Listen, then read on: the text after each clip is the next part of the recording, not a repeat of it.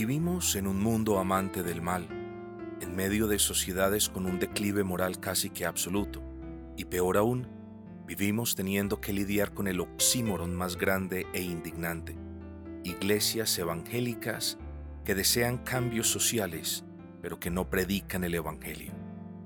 No obstante, los verdaderos cristianos son conscientes de que viven en tales providencias y no nos resignamos a convertirnos en espectadores pasivos y neutrales que se asemejan más a cómplices del sistema de oposición a Dios que a colaboradores del reino de Dios.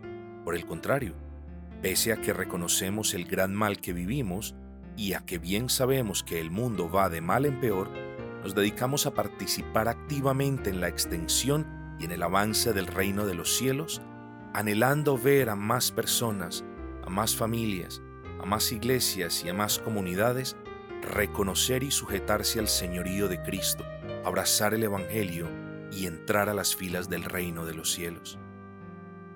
Así que, aunque no todos lo tengamos igual de claro o lo concibamos del mismo modo, todos los cristianos evangélicos deseamos una reforma en el seno de nuestras sociedades.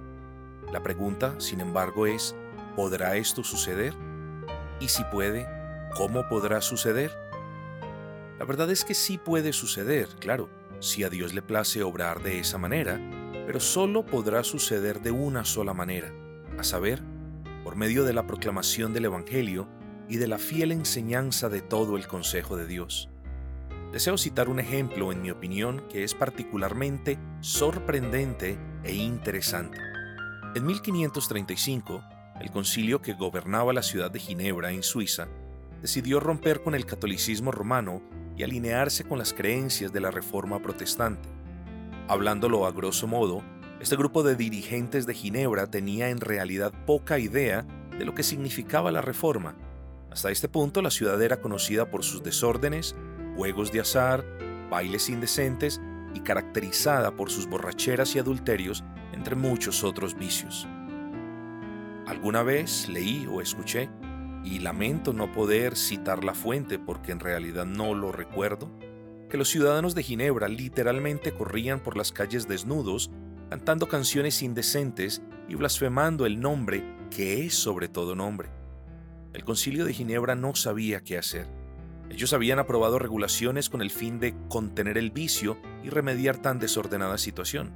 Quizás pensaron que volverse protestantes resolvería el problema o que al menos atenuaría las abiertas manifestaciones desordenadas de muchos de sus habitantes. No obstante, esto tampoco sirvió para nada. Las cosas no mejoraban en Ginebra, y ahí fue cuando decidieron llamar a Juan Calvino para que se convirtiera en el pastor y en el predicador principal de esta ciudad. Calvino arribó a Ginebra alrededor de 1536 y ya para 1538, sin ver mayores cambios, el tan impopular hombre fue despedido. Después de establecerse en Estrasburgo, y sin tener el más mínimo deseo de regresar a Ginebra, la providencia del Altísimo lo trae de regreso en 1541. Calvino no tenía más arma que la bendita palabra de Dios. Su énfasis continuaba siendo la proclamación del Evangelio y la enseñanza de la Biblia. Predicando la Biblia a diario, y en especial, claro, los días del Señor, días en los que también les predicaba exclusivamente a los niños después del culto matutino, y siendo su predicación bendecida por el Espíritu Santo del Dios vivo, la ciudad comenzó a sufrir claras transformaciones, hasta el punto que en cierta ocasión John Knox se refirió a Ginebra como la Nueva Jerusalén, desde la que el Evangelio se extendía por el resto de Europa hacia Inglaterra e incluso al Nuevo Mundo. Esta reforma moral de la sociedad, cuyo vértice fue el Evangelio y cuyo punto de apoyo fue la Escritura misma, dio a luz muchísimos otros cambios de índole personal, eclesial, social y gubernamental. Es pues evidente que los cambios no son propiciados por el hombre, son propiciados por Dios, quien puede, si así le place, bendecir la proclamación del Evangelio hecha por el hombre. Cierto historiador llamado Marcellus Kick, en su libro titulado La Iglesia y el Estado, la historia de dos reinos, Nueva York, editorial Thomas Nelson, 1963, página 83, Escribió, la limpieza era una cuestión prácticamente desconocida en los pueblos de la generación de Calvino. Las epidemias eran frecuentes y numerosas. Él le pidió al Consejo de Ginebra legislar a favor del establecimiento de normas sanitarias, especialmente al respecto de los mercados y de una debida supervisión. Se prohibió la entrada a los mendigos en las calles, pero se proporcionó un hospital y una casa de pobres que se condujeron dignamente. Calvino trabajó con celo por la educación de todas las clases y estableció la famosa academia, cuya influencia llegó a todas partes de Europa e incluso a las islas británicas.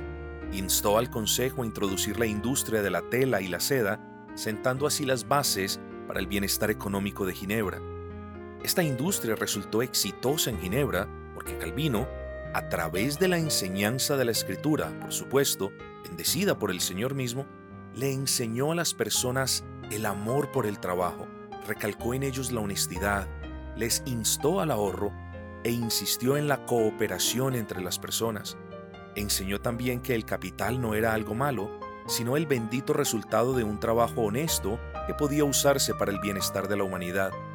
Aquellos países bajo la influencia del calvinismo estaban invariablemente conectados con una industria y una riqueza en crecimiento. No es mera coincidencia que la libertad religiosa y política surgiera en aquellos países donde el calvinismo había penetrado más profundamente. Probablemente nunca ha habido un ejemplo más claro tan evidente reforma moral y social que las transformaciones de Ginebra bajo el ministerio de Juan Calvino, claro, propiciadas por Dios bajo el ministerio de Juan Calvino. Más importante aún, de tal transformación se afirma que se logró en su totalidad directa o indirectamente, por medio de la proclamación del Evangelio y de la bendita palabra de Dios. Entonces, ¿queremos cambios integrales en nuestras sociedades? ¿Deseamos reformas morales? No es el Evangelio social, cosa que está destinada a fallar de manera miserable, lo que va a propiciar tales cambios. No son los gobiernos que legislan a favor de Satanás los que van a propiciar estas reformas no es nada que tenga que ver con el mundo lo que Dios va a usar para cambiar algunos ámbitos en el mundo antes de su regreso.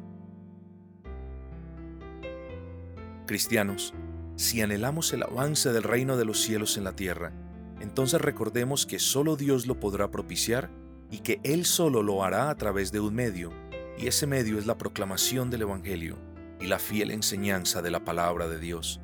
Eso es exactamente lo que más necesitamos. Los cristianos necesitamos más palabra en nuestra mente, más amor por la ley en nuestros corazones, más fervor por obedecerla y un deseo más ardiente de proclamar el Evangelio en nuestros hogares, vecindarios e iglesias. Eso es lo que necesitamos y es de hecho lo que el mundo necesita, pues todas las reformas y transformaciones a lo largo de la historia tienen un común denominador, la fiel proclamación del Evangelio y la adecuada enseñanza de todo el consejo de Dios.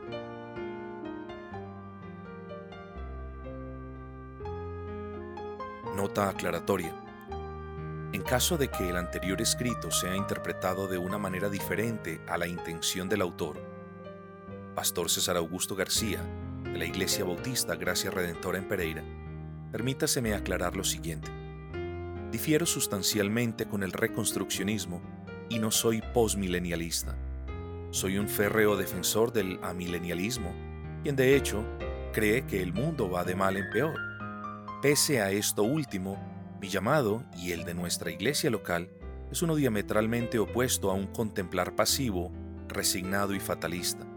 Por el contrario, creemos que el regreso del Señor es una motivación que trasciende las pérfidas circunstancias en las que vivimos y un recorderis de que hasta el último instante nuestro deber como iglesia local reformada es la sujeción de todas las áreas de nuestras vidas al señorío de Cristo.